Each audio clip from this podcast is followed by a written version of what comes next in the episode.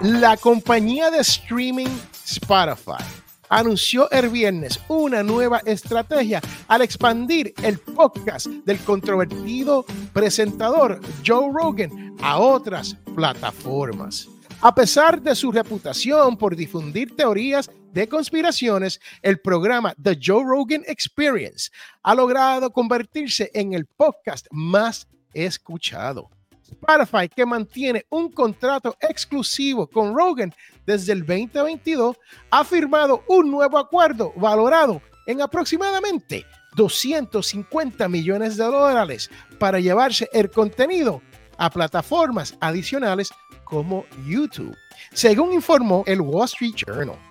En un comunicado emitido por la prensa de tecnología sueca, Rogan reflexiona sobre su éxito y destaca que los podcasts permiten a las personas experimentar cómo funciona la mente de alguien que es muy diferente, proporcionando temas de conversación intrigantes. Spotify enfrentó críticas debido a que el programa de Rogan promovía teorías conspirativas sobre el coronavirus y desaconsejaba a la vacunación, lo que provocó que algunos artistas reconocidos se dieran de baja de la plataforma en protesta en contra de su postura editorial. Los otros aspectos polémicos fue el uso del lenguaje racialmente insensible en el programa. Específicamente usó un término insultante a la raza afroamericana. Rogan emitió una disculpa al respecto, pero Spotify afirmó que no le correspondía silenciarlo ni editar su contenido.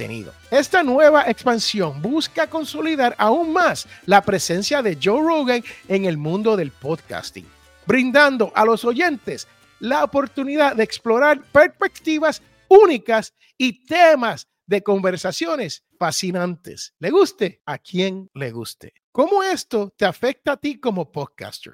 En realidad, no mucho. Tampoco te afecta en tu vida diaria. Pero es interesante que el programa de Joe Rogan ya no es exclusivo para Spotify. Veremos en un futuro no muy lejano cómo impactará a la industria del podcast. Yo soy Félix Montelara y esta es la Escuela del Podcast.